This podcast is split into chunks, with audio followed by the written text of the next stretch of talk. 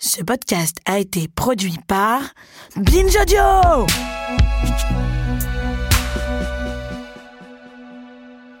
Mes très chers amis, quand j'utilisais encore Tinder il y a quelque temps, je me souviens d'avoir matché avec un militant écolo. Vous savez ce que c'est les discussions sur Tinder, c'est quand même loin d'être passionnant. Mais bon, il pleuvait ce jour-là, alors je me souviens de lui avoir fait une blagounette sur ce grand soleil radieux et lui demander ce qu'il allait faire de cette journée. Et là, le mec m'a répondu La pluie, c'est bon pour les agriculteurs. Pense à la terre avant de penser à toi. Il avait raison sur le fond, hein. Mais en mode prince de la morale, le mec, il avait tout raflé. J'ai longtemps perçu un peu comme ça tous les militants écolos, je ne vais pas vous mentir. Comme des gens parfaits qui passaient leur vie à traquer l'erreur chez l'autre. Je percevais l'écologie un peu comme une compétition morale. Qui ne s'est pas lavé les dents sous la douche ce matin Qui s'est trompé de poubelle Qui a osé manger un McDo Parce qu'on ne peut pas ne pas le savoir, la catastrophe arrive et elle arrive à cause de nous. Partout dans le monde se multiplient les inondations, les ouragans, les incendies et les épisodes de sécheresse. Et tout ça à cause de toi, parce que tu n'as pas acheté une brosse à dents en bambou. Enfin, la réalité, elle est peut-être un peu plus compliquée. Les industriels et les politiques connaissaient dès les années 70 l'impact de l'exploitation des énergies fossiles sur le climat. Dès 1965, un rapport du comité scientifique de la Maison-Blanche alertait sur les conséquences de la hausse du CO2 dans l'atmosphère. Total avait même effectué des travaux de recherche en interne sur l'impact de son industrie dès les années 70 et avait payé pour semer le doute sur l'état des connaissances scientifiques en rédigeant des contre-études. Faire peser l'urgence climatique sur nos petits gestes à nous, sur notre petite brosse à dents en bambou, en réalité, c'est l'arnaque du siècle. Alors, moi, je me dis même parfois, foutu pour foutu, autant regarder ailleurs. Autant kiffer ma vie à moi, essayer de faire le minimum, faire ma petite part et espérer que ça passe. Ce sentiment d'impuissance et de désespoir, il paraît qu'il porte un nom. Il s'appelle l'éco-anxiété. Ça aussi, mes amis, je crois que c'est encore l'arnaque du siècle ce concept, l'éco-anxiété. Ce concept, en soi, il me révolte. Comme si c'était notre réaction le problème. Comme si le souci, c'est juste qu'on était anxieux. Que notre désespoir face à une énième photo d'ours blanc décharné n'était avec une belle séance de méditation collective. Le philosophe Deleuze écrivait Le tyran, le prêtre et les preneurs d'âme ont besoin de nous persuader que la vie est dure et lourde. Les pouvoirs ont moins besoin de nous opprimer que nous angoisser, d'organiser nos petites terreurs intimes. L'anxiété est individuelle et tétanise. Elle est un symptôme psy qui se soigne, se gère ou se traite. La lucidité et la colère, elles, elles poussent à l'action. Alors, mes amis, foutu pour foutu ou pas foutu du tout Écho anxieux ou écho vénère? Non mais laissez-moi parler, c'est vraiment insupportable. On peut plus rien dire. Vraiment, c'est n'importe quoi. On peut plus rien dire. Et la prochaine fois, ça sera quoi? On hein? peut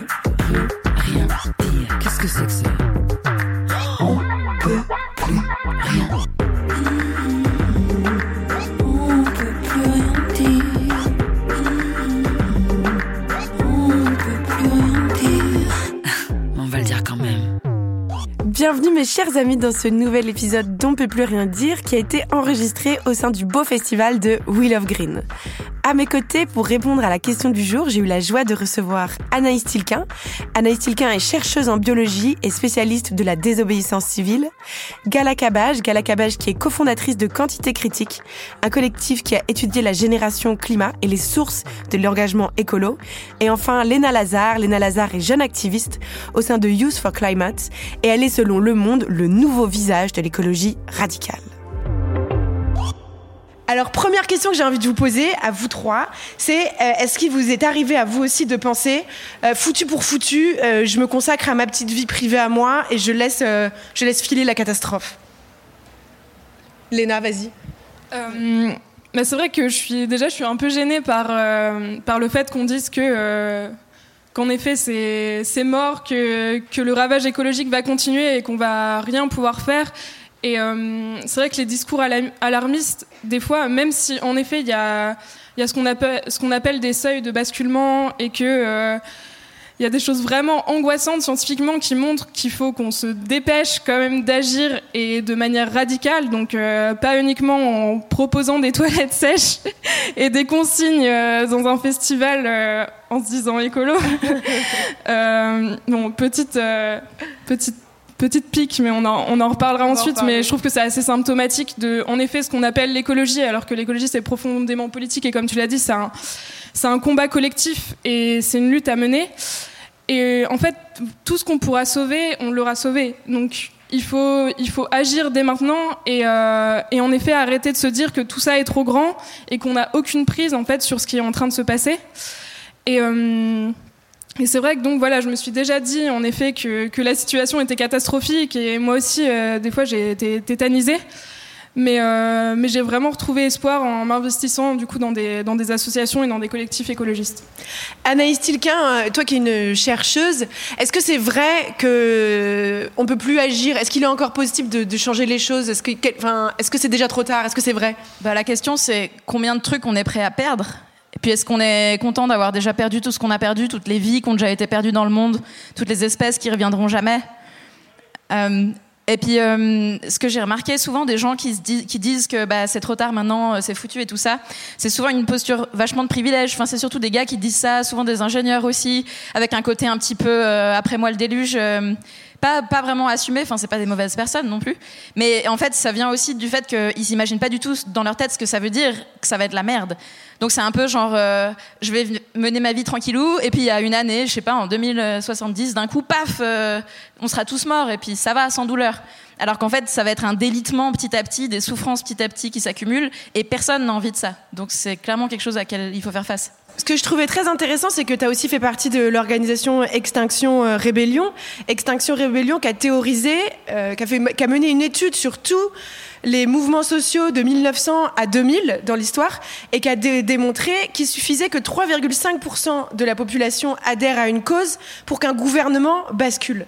Et en France, du coup, ça fait que 2 millions de personnes. Et on se dit, 2 millions de personnes, c'est pas tant que ça, c'est accessible. Alors, je vais juste réexpliquer. C'est pas une étude du tout qui a été faite par Extinction Rebellion. C'est une chercheuse américaine qui s'appelle euh, Erika Chenoweth. C'est une étude qui est aussi euh, très critiquée pour plein de raisons. Euh, mais en gros, ce que, ce que, cette étude a apporté et la raison pour laquelle elle a été choisie, elle a été mise en avant par les personnes qui ont cofondé Extinction Rebellion, c'est qu'en fait, il y a deux trucs importants. La première, c'est que euh, c'est possible. En fait, les mouvements sociaux, c'est une science, quoi. On peut apprendre, on peut faire mieux ou moins bien. Euh, donc c'est possible de regarder le passé et de voir ce qui fonctionne, ce qui fonctionne pas, d'apprendre. Donc ça c'est critique parce que beaucoup de gens s'y lancent comme si c'était toujours spontané et que les gens n'avaient aucune idée de ce qu'ils faisaient. Donc le premier truc c'est ça, regarder l'histoire, essayer de s'inspirer d'avant. Et la deuxième c'est simplement ça en fait. Quand on pense à une révolution, souvent, je sais pas, dans le public, si vous vous imaginez, il y a une révolution euh, au Soudan, vous imaginez combien il y a de gens dans la rue, puis peut-être vous vous dites, ah, il doit y avoir 90% des gens. Mais en vrai, c'est pas du tout ça. Une révolution, c'est toujours une minorité active qui entraîne un petit peu, euh, ben voilà, quelques pourcents de la population. Et ça, c'est le message de ces mouvements-là, en fait. C'est que c'est une minorité active qui va ensuite euh, foutre assez de bazar pour que ça marche. Euh, Gala Cabage, toi, tu as étudié donc, euh, le, la génération euh, climat, comme on l'appelle. souvent, un argument qui nous est renvoyé quand on s'intéresse aux questions écolo, c'est de nous dire Toi, tu es, un petit, une petite bobo et tout. telle personne qui doit prendre sa voiture tous les jours pour aller, par exemple, l'aide-soignante qui vit à la campagne, elle est bien obligée de prendre sa voiture tous les jours pour aller travailler. Elle en a rien à foutre des questions d'écologie. Est-ce que c'est vrai qu'il y a deux blocs comme ça un peu qui s'affrontent? Euh, bah, nous, on a, on a, justement commencé à étudier les mobilisations climat euh, avec l'idée de pouvoir qualifier qui se mobilisait. Euh, C'est-à-dire que les mobilisations climat, au départ, étaient euh, qualifiées par les commentateurs, que ce soit euh, les médias, les commentateurs politiques, comme un mouvement citoyen. Donc un peu ce que tu disais, un mouvement spontané qui rassemblerait des personnes par l'urgence de la thématique. Ensuite, ça a été qualifié d'un mouvement générationnel avec l'arrivée des grèves, euh, etc. Nous, c'est quelque chose qui nous insatisfaisait, euh, puisque c'est des, terminologies euh, qui ne permettent pas de saisir les caractéristiques sociales et les caractéristiques politiques de l'engagement. Donc c'est pour ça qu'on a commencé à aller en manifestation, à faire passer des questionnaires. Vous nous avez peut-être déjà vu toutes les deux, euh, et donc poser des questions, des questions très simples. Hein. Vraiment, on est revenu, on n'a pas réinventé la, sociologie, des questions très simples. Qui êtes-vous d'un point de vue du travail? Euh, Pour qui votez-vous? Pour les jeunes, euh, quelle est la profession de vos parents? Voilà, donc une manière de, cartographier les dispositions sociales. Et on s'est aperçu que c'était certes dans certains cas des mobilisations générationnelles dans le sens où c'était effectivement des jeunes qui se mobilisaient, mais une partie de la génération très spécifique, une sectorisation sociale très forte. C'est-à-dire qu'on avait euh, une surreprésentation de cadres et d'enfants de cadres. Par exemple, pour vous donner un, ordre d'idée, dans la mobilisation parisienne, on a environ 50% euh, soit de cadres pour les travailleurs, soit d'enfants de cadres. C'est un chiffre qui est très élevé, y compris pour Paris. Euh, à Paris, on a 30% de cadres. Donc déjà dans une ville où il y a une surreprésentation de cadres, voilà. Donc on a vu cette, euh, sectorisation euh, dans le salariat qualifié, mais attention, pas n'importe quel cadre. Tous les cadres ne sont pas présents, c'est-à-dire qu'on a une sous-représentation des cadres de, des secteurs de la banque, de l'assurance, des secteurs du privé, et on a une surreprésentation des cadres de l'enseignement, de la recherche, de la culture, des secteurs publics. Donc c'est vrai que c'est encore un truc de bobo Alors, on peut pas l'absence. Je sais que vous, vous pouvez pas, tu peux pas le dire comme ça toi en tant qu'aspirante sociologue. L'absence de classe populaire ne permet pas de présumer du désintérêt des classes populaires pour la question. C'est peut-être plus euh, le type de mobilisation que dans lequel ils vont pas se retrouver. Euh, voilà, et c'est pour ça qu'on a ensuite mis en place. C'est peut-être le concept même de manifestation qui est plus un truc de bobo que l'enjeu, le, que le sujet de la manifestation. C'est juste pour. En, en tout cas, c'est des, des, des, cultures politiques, des cultures familiales qui font que euh, on va aller en manifestation. Alors effectivement, il y avait des personnes qui n'étaient jamais venues en manifestation, mais si on, on cherche un peu, on s'aperçoit que bah, ils ont un parent de gauche, euh, ils ont euh, un, voilà une histoire politique qui fait que aller manifester, c'est pas forcément très euh, étranger à leur pratique. C'est aussi des, des, des, étudiants pour la majeure partie des jeunes, donc qui ont été confrontés à des mouvements sociaux étudiants. Voilà, il y a une certaine proximité dans la modalité d'action. Léna Lazare, euh, toi qui es donc le nouveau visage de l'écologie radicale, non pardon, ça te met mal à l'aise. Euh, mais comment est-ce que comment que tu es devenue euh, activiste? Et est-ce que parfois tu t'es posé la question de des actions de désobéissance civile ou des actions carrément de violentes? Est-ce que c'est un débat qui, a existé à l'intérieur de, des mouvements dans lesquels tu, tu milites euh, du coup, sur euh, pourquoi est-ce que j'ai commencé à, à militer, euh, c'est vrai qu'on demande souvent des déclics. Moi, j'ai l'impression que j'ai pas eu de, de grands déclics et que c'était c'est plus voilà un, une série d'événements qui ont fait que je me suis retrouvée dans dans le milieu militant et, et qu'avec des amis, en effet, on a on a fondé le, le groupe local de, de, Youth for Climate Paris. Donc le premier, ça a été la catastrophe de Fukushima. Euh, J'apprenais le japonais au collège et c'est vrai que bah, on nous parlait de Tchernobyl. Mais moi, je pensais pas que ça allait arriver à nouveau et j'ai commencé à, du coup, à beaucoup me renseigner et à comprendre bah, que le, profit souvent euh, valait plus que la, vie des gens et le vivant en fait. Euh, et donc euh, un peu, enfin c'était le début de ma conscience politique et ensuite voilà je me suis engagée dans une association à la fac, je me suis retrouvée, j'ai des amis qui sont allés à Notre-Dame-des-Landes et je suis allée là-bas après les expulsions, donc euh, dans la zone à défendre contre contre un projet d'aéroport. Et j'ai fait des rencontres qui ont fait que, voilà, c'est devenu devenu ma vie. Euh, concernant les modes d'action, euh, en effet, je pense que malheureusement pour les marches climat, bah, comme tu le disais euh, si justement en intro, en fait, depuis les années 70 et les premières grandes mobilisations écologistes, les gouvernements et les pouvoirs économiques font tout en fait pour que pour qu'on pour qu'on se mobilise pas, qu'il n'y ait pas de mobilisation de masse. Il y a, plusieurs manières de, de, nous décourager. Et euh, l'une d'entre elles, c'est euh, aussi de s'approprier notre combat et, d'en faire quelque chose de, libéral où il faut justement que qu'on fasse des efforts chez nous. Et ça, cette, cette vision de l'écologie culpabilisatrice, je pense qu'en effet, elle n'est pas inclusive et qu'elle ne parle pas aux classes populaires. Et après, il y a tout l'aspect aussi climat euh, qui, je trouve, malheureusement, euh, cache un peu tous les enjeux sociaux et systémiques qu'il y a. Et je pense que quand on combine voilà, ces, deux raisons, ça fait qu'il y a, effet, il y a, peu de, classes populaires aux, marches pour le climat. Euh, et du coup, rapidement, tu me diras pour le timing, pour les modes d'action, moi, j'aime pas défendre un mode d'action en particulier. Je pense que c'est très bien qu'il y ait des mobilisations de masse.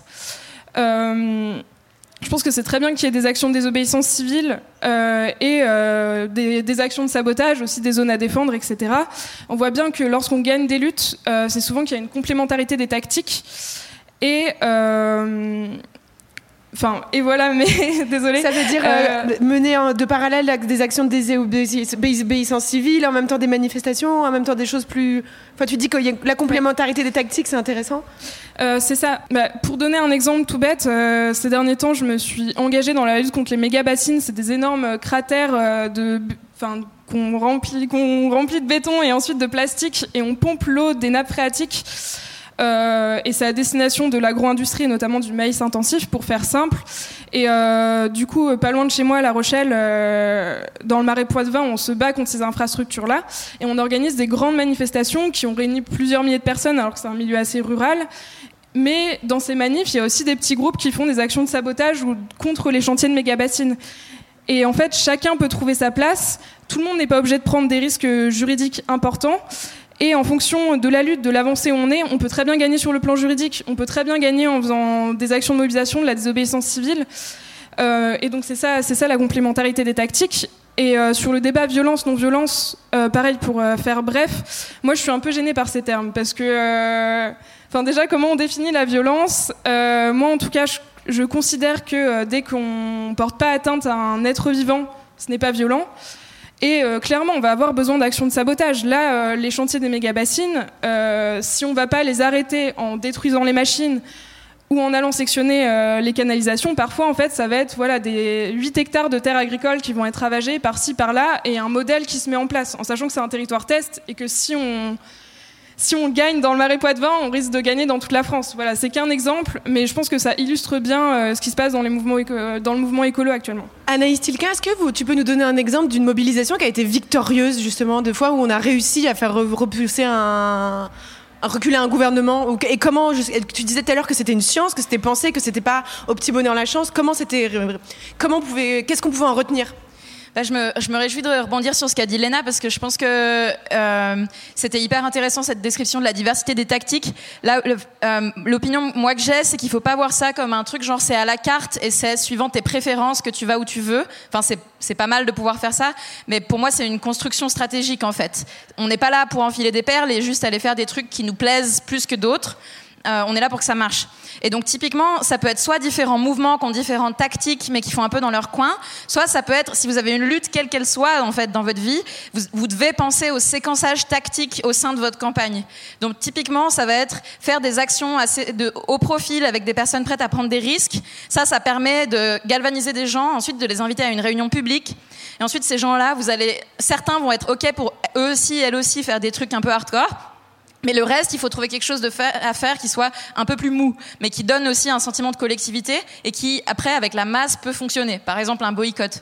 Mais si vous faites, si vous n'avez pas un peu ce spectre-là, bah, en fait, il va soit vous manquer euh, la locomotive, qui est des trucs, euh, des gens qui sont prêts à, à, montrer un exemple fort de sacrifice et de qui, qui, euh, qui comme qui la montre... jeune fille hier qui, qui, qui, qui s'est installée à Roland Garros, enfin qui a fait un. Voilà, c'est ça. Donc hier, il y a une campagne qui s'appelle Dernière Rénovation, une campagne de résistance civile française, euh, qui a euh, qui s'est échauffé en avril en bloquant le périph à quatre reprises et qui vont recommencer les blocages le 11 juin. Tenez-vous prêts. Euh, mais donc cette, jeune fille, elle a débarqué sur le stade de Roland Garros hier. Elle s'est accrochée au filet. Ça, c'est une action euh, médiatique qui est assez performative aussi. Enfin, elle ne change rien vraiment matériellement, mais ce qu'elle sert, c'est faire un appel d'air. Ensuite, des gens vont voir leur campagne, aller à leur réunion publique, et puis il y en a qui vont se retrouver à aller bloquer des autoroutes, ce qui peut créer une vraie crise politique. Et c'est pas exclu que dans leur tactique, ils ajoutent des choses plus euh, inclusives, de masse. Et une, une, marche, en fait, euh, j'ai souvent entendu des militants être dégoûtés des marches et se dire ça marche pas. Mais c'est parce qu'en fait, personne nous avait vraiment dit pourquoi on nous demandait de marcher. Pour moi, une marche, ça sert à plusieurs trucs. Il y en a une, c'est se compter. C'est super important en fait de savoir combien on est à être intéressé sur un sujet. Donc typiquement, quand on peut dire il y avait des centaines de milliers de personnes à la marche pour le climat, c'est super important. La deuxième, c'est se sentir pas seul. Euh, mais la troisième, ce serait se rencontrer pour organiser d'autres choses derrière. Et si c'est juste des marches pour des marches, bah en fait, on va juste vous compter à chaque marche. Puis s'il y a de moins en moins de gens à chaque marche, alors la question c'est euh, est-ce que le mouvement climat est en train de mourir, etc. Donc, faut utiliser des tactiques et des outils euh, dans une séquence qui a un sens pour gagner, pas pour faire genre qu'on joue à l'activisme, quoi. Euh, Gala Cabage, toi tu as étudié aussi ce qui crée le déclic de, l'engagement.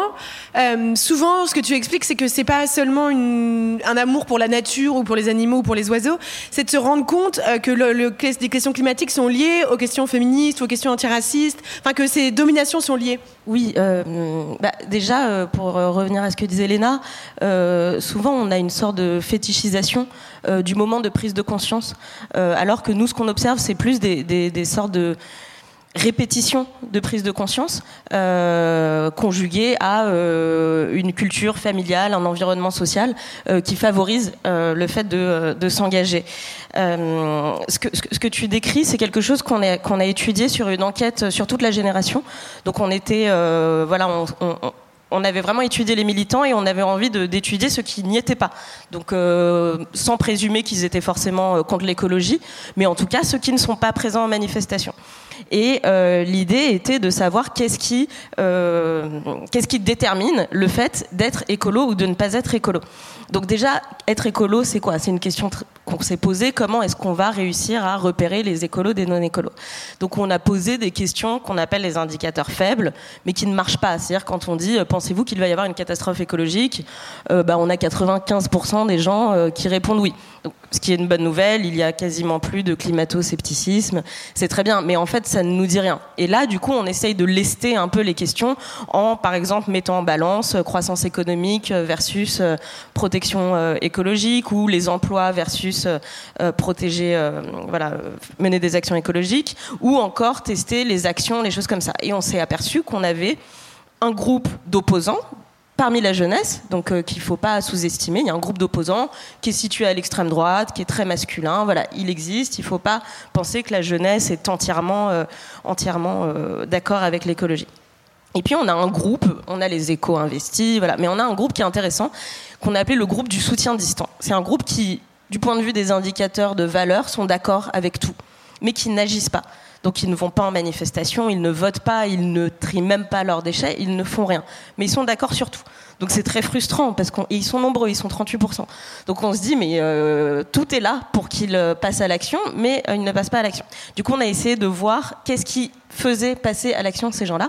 Et parmi ce groupe, les plus agissants sont ceux qui sont impliqués dans d'autres combats. Donc c'est-à-dire que c'est des gens qui, sur la question du féminisme, sur la question de l'antiracisme, sur la question de la remise en question du système économique, sont impliqués d'une manière ou d'une autre, que ce soit en conscience ou en action. Et en fait, on s'aperçoit que l'écologie, lorsqu'elle est articulée aux questions sociales, lorsqu'elle est articulée à d'autres euh, champs de lutte, prend une teneur euh, politique euh, qui provoque de l'action et qui provoque en fait une cohérence, qui n'est pas juste le fruit de sensibilisation, de dire voilà la, la, banquise fond, bon bah Qu'est-ce que ça mais crée Comment fait, ça emmène à l'action Ça me surprend pas tellement. Enfin, c'est très intéressant. Je trouve que ça prouve que il faut, que c'est quand on politise l'enjeu que tout d'un coup on s'en saisit. Que si on est juste dans un truc catastrophiste, alarmiste, terrifiant, eh ben on est un peu, euh, on est un peu tétanisé, on fait rien. Et là aujourd'hui, bah, du coup, on est, on est quatre femmes. Et je voudrais te demander, Léna, si pour toi écologie et féminisme, par exemple, c'est, euh, c'est très lié? Bah oui, je, pense qu'en effet, comme lorsqu'on s'attaque euh, justement aux racines du problème au niveau du ravage écologique, euh, on s'attaque au système économique et au système démocratique. Au capitalisme et, Oui, au capitalisme, carrément. Et donc euh, forcément, bah, toutes les oppressions s'entremêlent et que si on s'attaque à ces systèmes-là, euh, on le fait forcément, forcément avec des objectifs de justice sociale, de, de, des objectifs féministes, etc., antiracistes, euh, qui font que tous nos, combats se, tous nos combats sont liés. Et puis franchement, euh, si, on, si on a ces objectifs aussi ambitieux pour pour défendre le vivant, ce serait quand même dommage de ne pas converger aussi avec les autres mouvements sociaux. euh, Anaïs euh, Tilquin, que répondre, selon toi, à quelqu'un qui dit Mais non, mais on va trouver les technologies pour euh, aspirer les émissions de carbone, on va avoir une nouvelle révolution industrielle, on va. Enfin, qui croit en la puissance de la technologie euh, pour éviter. Enfin, pour nous sauver de la catastrophe? Enfin, est-ce que c'est, est-ce que déjà ils ont peut-être raison? Enfin, qu'est-ce que t'en penses? Alors déjà, j'en pense que je vais essayer d'écourter la conversation parce que euh, je sais que c'est des profils qui sont très difficiles à convaincre. Euh, généralement, c'est des profils d'ingénieurs et, et, de gars, et en fait, leur logiciel, c'est vraiment purement Euh, problème, solution technique, problème, solution technique. Et puis, euh, pour avoir été beaucoup sur le terrain, à essayer de faire de la mobilisation, parler à beaucoup de gens, je me rends compte que c'est vraiment très compliqué. Même, euh, c'est des gens à qui j'essaierais de poser des questions du style Mais qu'est-ce que tu ressens quand tu penses à, la, catastrophe climatique en cours? Qu'est-ce que tu sens en, en, en pensant qu'il y a des gens en Inde là où il fait 50 putains de degrés?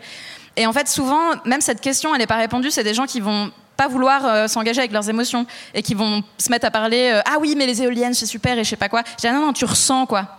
Donc en fait pour moi, euh, et je viens d'un, de laboratoire d'écologie, de gens qui étudient l'impact du changement climatique. Ils ont des données toute la journée devant les yeux, ils savent très bien ce qui arrive et ils sont en plein déni. En fait, ça ne touche pas leurs émotions. Ils le savent, mais ils ne le comprennent pas avec leur bide. Donc, euh, pour moi, c'est ça, en fait, euh, une des responsabilités du, du mouvement climat, c'est d'arriver à créer ce déclic chez des gens, de rendre ça personnel. Soit parce que ça touche des luttes qu'ils ont déjà, parce qu'ils sont déjà un peu politisés, soit parce que ça, d'un coup, enfin, il faut une catharsis, en fait. Il faut être capable de regarder ses émotions. C'est hyper intéressant ce que tu dis parce que c'est vrai qu'on est abreuvé de chiffres tous les jours qui nous prouvent, enfin A plus B, qu'on va vers les 2,7 degrés, etc. Et pourtant, euh, on a l'impression que c'est encore de la fiction pour beaucoup de personnes. Et en fait, ce que tu expliques, c'est que pour convaincre, il faut faire appel aux émotions plus qu'aux faits.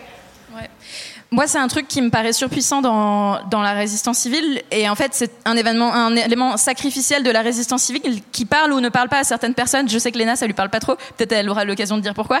Mais dis disons que, par exemple, enfin, personnellement, je me suis collé la main au pont du Mont Blanc à Genève le mois dernier. C'est un six voies. On était six, un par voie. C'est efficace. Il n'y a pas de déchets.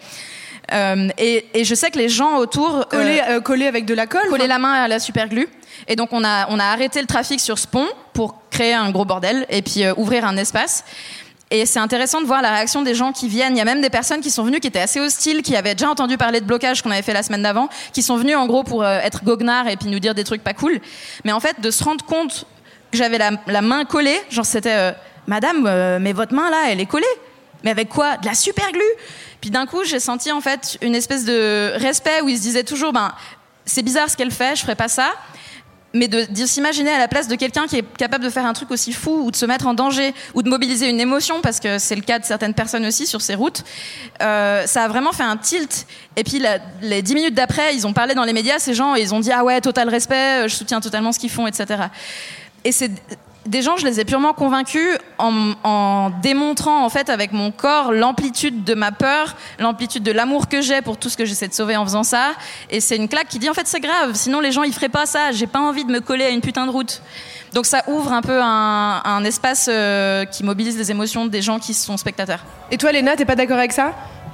Si, si, en fait, on a eu une discussion un peu d'activiste, mais c'est juste que euh, quand les gens se mettent vraiment en danger, moi, j'ai l'impression, euh, ce qui a beaucoup été fait, par Extinction Rebellion en, Angleterre, j'ai l'impression que malheureusement, ça n'aide pas à faire du mouvement écolo quelque chose de, plus inclusif, où euh, les personnes qu'on a plus du mal à toucher euh, se disent bon, ok, en fait, je peux aller dans ces mouvements.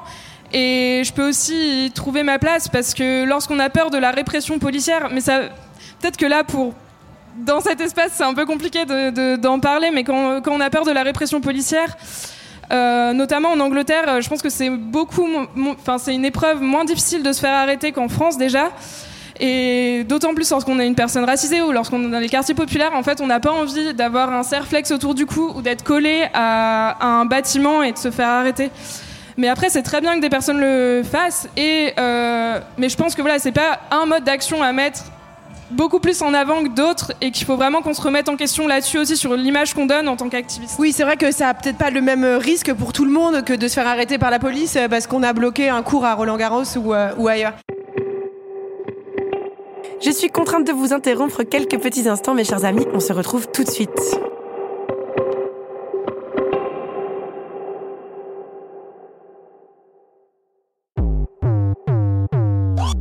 Merci d'être avec nous, c'est toujours On peut plus rien dire. Nous sommes en train de nous demander si tout est foutu pour la planète en la délicieuse compagnie de Léna Lazare, Gala Cabage et Anaïs Tilquin. J'aimerais qu'on aborde quand même un, autre sujet, de savoir comment différencier les initiatives écolo euh, du euh, greenwashing. Tu disais en, intro, euh, Léna, l'écologie c'est pas juste des toilettes sèches et du compost, quoi. est-ce que, alors, est-ce que par exemple le festival où nous sommes aujourd'hui, We Love Green, est-ce que c'est vraiment un événement écolo selon toi ou est-ce que c'est du greenwashing? T'es libre de parler comme tu veux. hein. non, non, mais carrément, euh, euh, je me, je me censurerai pas, euh, même, si, même si on a été invité.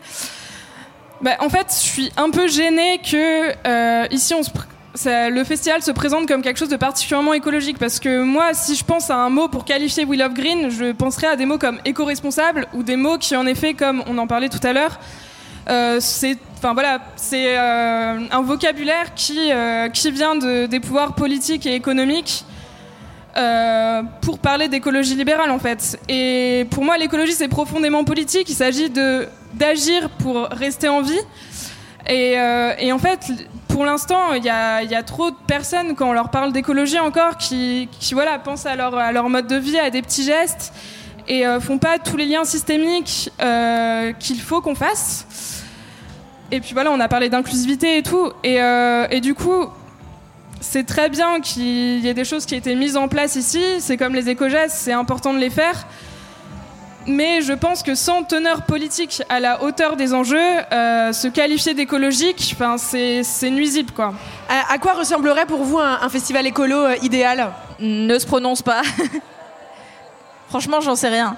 Donc toi tu dirais c'est plus un endroit éco-responsable que profondément écolo parce que l'écologie implique une idée vraiment révolutionnaire de changement de, de société, c'est bien si j'ai bien compris. Après, il y a l'espace où on discute ici, et en effet, là, je pense que c'est important les discussions qu'on a. Mais c'est juste que voilà, c'est il y a quelques personnes qui sont venues ici, qui viennent nous écouter, et c'est chouette. Mais en fait, j'ai pas encore fait de tour du festival, mais je pense que ce message politique-là de ce qu'est réellement l'écologie, il est très peu présent, quoi.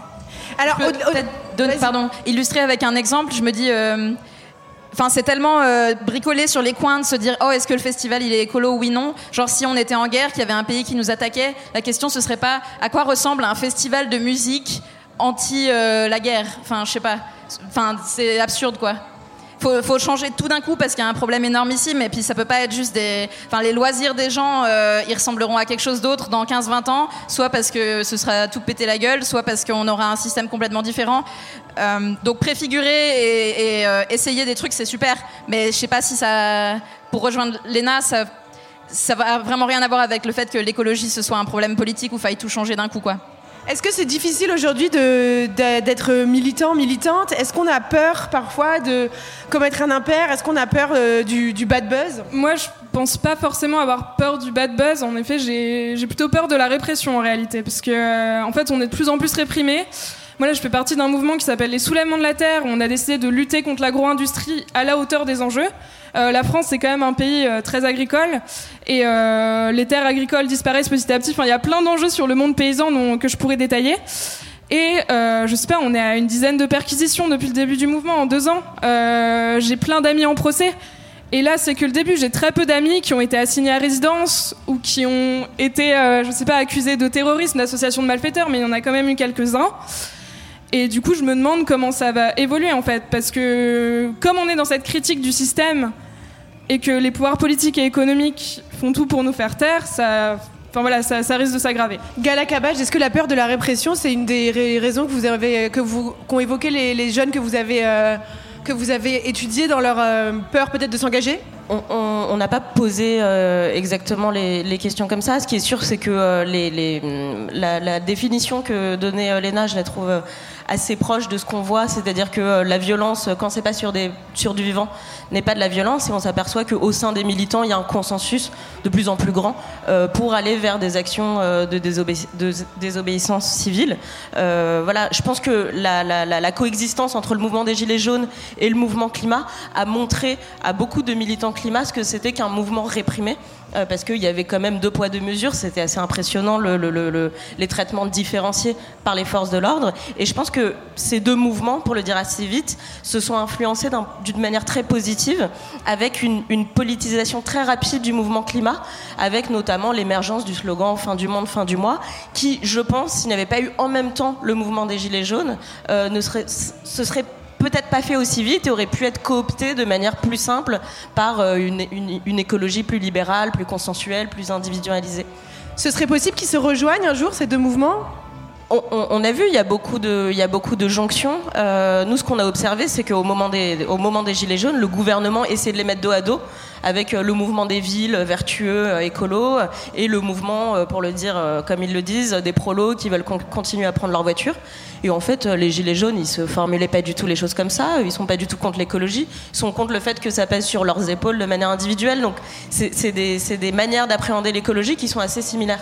Ah oui, cette opposition, en fait, elle était pensée de manière stratégique euh, par le gouvernement euh, Macron, de, de, vouloir mettre dos à dos les bobos et les prolos. Bah, c'est deux mouvements qui arrivaient en même temps, qui sociologiquement correspondaient à effectivement deux France très différentes.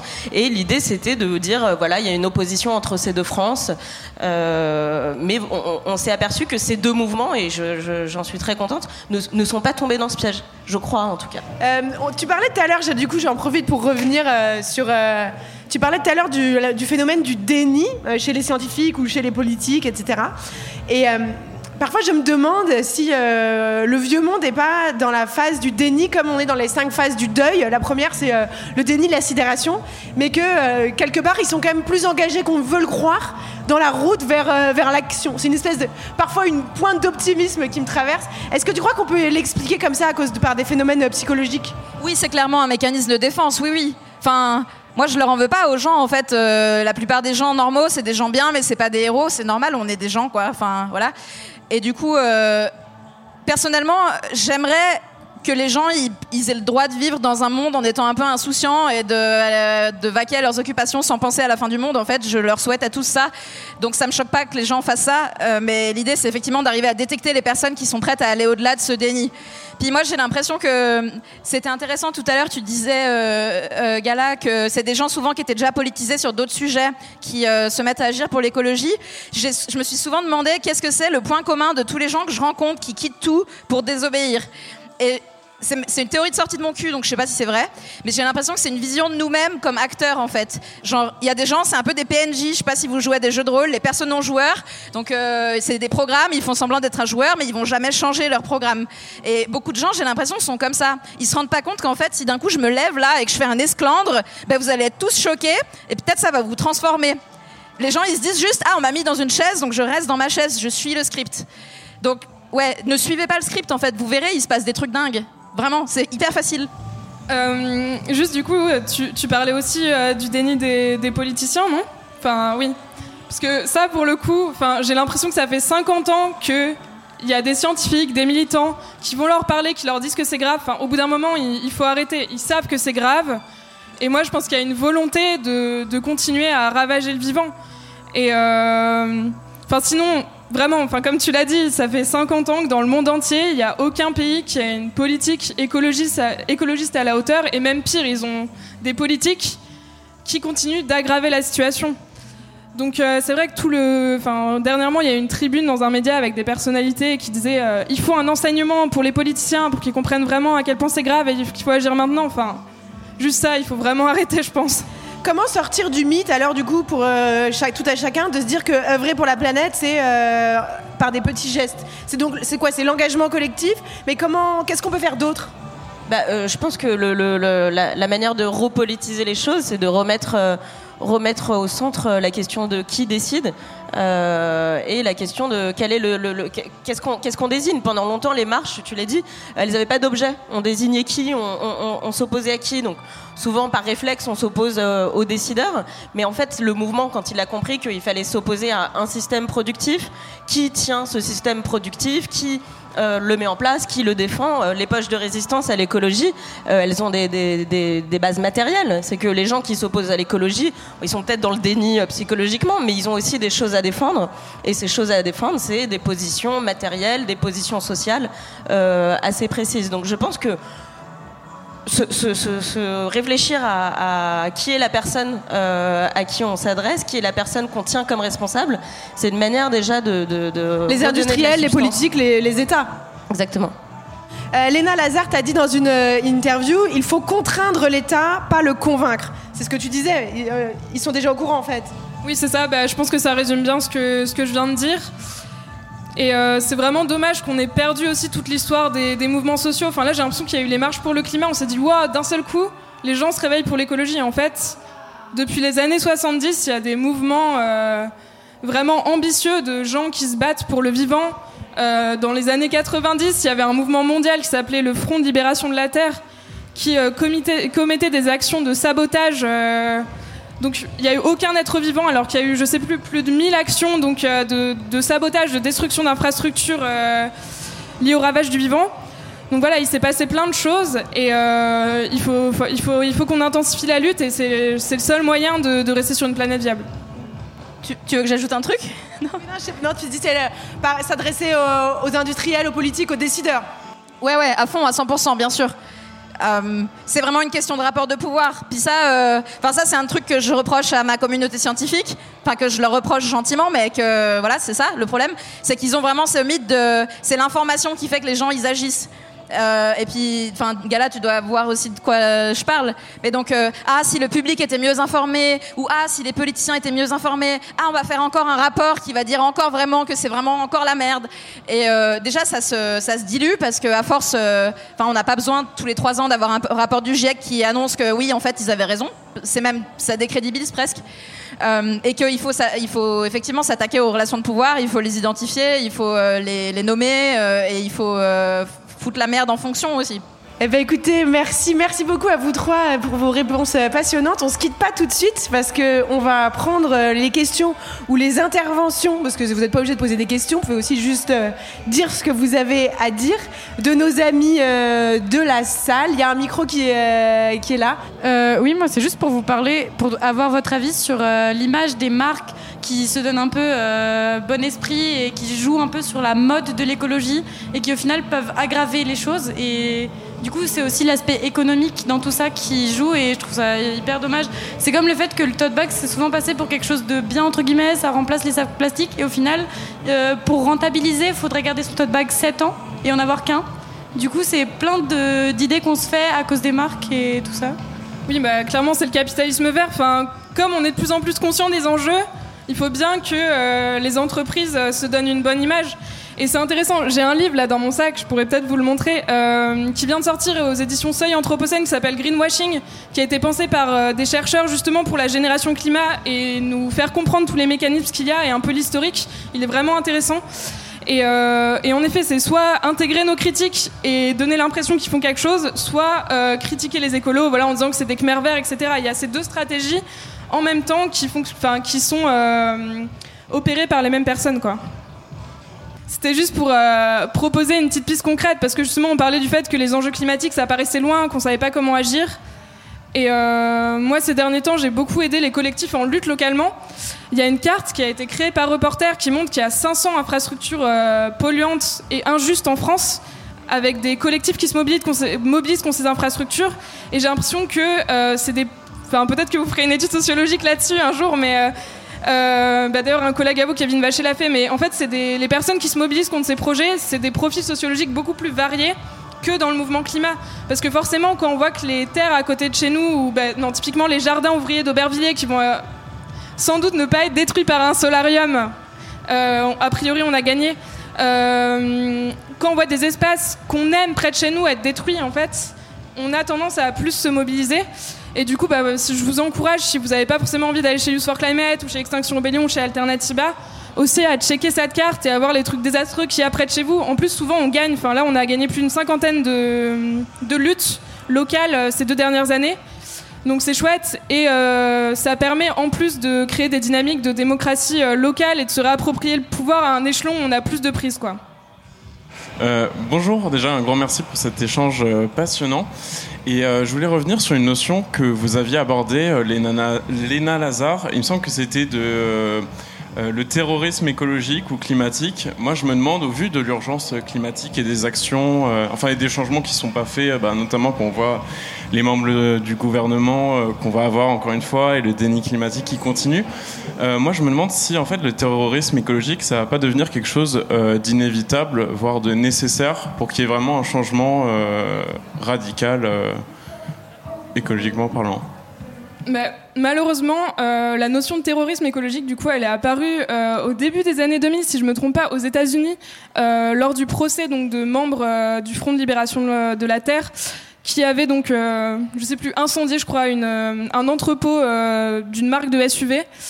Euh, alors que, enfin, je le répète, le, mou- le- le mouvement écolo, en fait, ne, veut, enfin, je pense, ne veut pas être terroriste, ne veut pas, euh, euh, porter atteinte à des êtres vivants. Et je pense qu'avec le sabotage, on peut déjà aller très loin. Et là, euh, ceux qui essayent de, dire que justement on va se radicaliser vers le terrorisme, c'est des gens qui, qui bossent pour la police, les services secrets. Enfin, il y a eu un podcast de France Culture là il y a deux mois qui euh, justement euh, disait que euh, la trajectoire des jeunes pour le climat, ça laissait, enfin, ressemblait à celle des, des, jeunes qui partaient se battre pour Daesh. Mais en fait, enfin, il n'y a aucune source universitaire derrière ça. Enfin, le but, c'est vraiment de dénigrer ce qu'on fait. Mais en tout cas, c'est sûr. Enfin, je pense que les infrastructures qui sont en train de détruire le vivant, dans un souci d'autodéfense, il va falloir aller les détruire. Mais c'est pas du terrorisme. Enfin, c'est nous, on parle de, de désarmement au soulèvement de la terre. C'est même mieux que sabotage parce qu'on considère que c'est des armes contre le vivant et que nous, on fait seulement que les désarmer. Euh, bonjour. Alors moi j'ai une question sur euh, le fait qu'en fait il y a- beaucoup de gens dans la population qui se verraient pas encore, euh, par exemple, se passer de voiture individuelle ou, manger ou ne plus manger ou manger moins de viande. Et, du coup la question c'est nous en tant que consommateurs, à votre avis, quels sont les changements du- d'usage les plus importants qu'on a à faire pour pour la planète quoi? Moi, je voudrais bien ne pas répondre à cette question. Parce qu'en fait, t'es es vachement plus qu'un consommateur, vraiment. Euh, t'es bon, un citoyen avec tout ce que ça implique de vote et trucs traditionnels, etc. Mais t'es un habitant de cette terre, donc tu peux euh, rentrer dans d'autres types de luttes politiques, de sabotage, je sais pas, tout ce que tu veux. Euh, après, enfin, bien sûr, si tu as le choix, euh, tu as un impact en tant que consommateur euh, minimal, mais c'est pas complètement sans impact. Mais disons que je, je propose de ne pas répondre à cette question. Je vais te dire pourquoi. Je donne des conférences euh, partout en Suisse en ce moment où je milite et c'est une conférence c'est vraiment une claque dans ta gueule. Enfin on regarde la montagne de merde qui nous arrive dessus c'est terrifiant. Ensuite on regarde des mouvements de résistance civile avant qu'on gagnait les sacrifices qu'ils ont dû faire c'est aussi euh, euh, extrêmement émotionnel et puis c'est galvanisant etc et à la fin on a des petits cercles de parole pour que les gens puissent discuter un peu entre eux. Et c'est systématique qu'il y a au moins une personne qui va amener euh, ces gestes du quotidien. Et souvent, c'est vraiment euh, soit ils sont ils sont amers parce que les gens autour d'eux font pas assez, soit ils sont cou- coupables parce qu'ils ont l'impression de pas faire assez. Et vraiment, c'est une en fait, je crois. Euh, et je dis ça avec bienveillance. J'ai l'impression qu'on nous a tellement bourré le mou. Et comme m'expliquait très bien Léna, c'était complètement délibéré de la part de l'industrie ces histoires d'empreinte carbone. euh, ça, ça vient de je sais plus qui, Exxon, je crois. Donc vraiment. euh, Ouais, c'est c'est un peu une névrose. Je pense, réfléchis à comment est-ce que tu quel système t'aurais besoin pour ne même pas avoir le mauvais choix en fait et puis ton but ça devrait être que le système soit redesigné comme ça qu'il y ait vachement moins de viande partout donc t'auras moins envie d'en acheter déjà On peut plus rien dire. C'est déjà la fin, mes chers amis. Merci beaucoup de nous avoir écoutés. Merci beaucoup à nos invités et merci au Festival de Will of Green pour son invitation. Merci à nos chargés de production, Charlotte Bex. Merci à Thomas Chalvidal pour la prise de son et à Quentin Bresson pour la réalisation. On peut plus rien dire, c'est le podcast de Deva de Binge Audio tous les vendredis sur toutes les applis. Et nous, on se retrouve la semaine prochaine. Ah bon?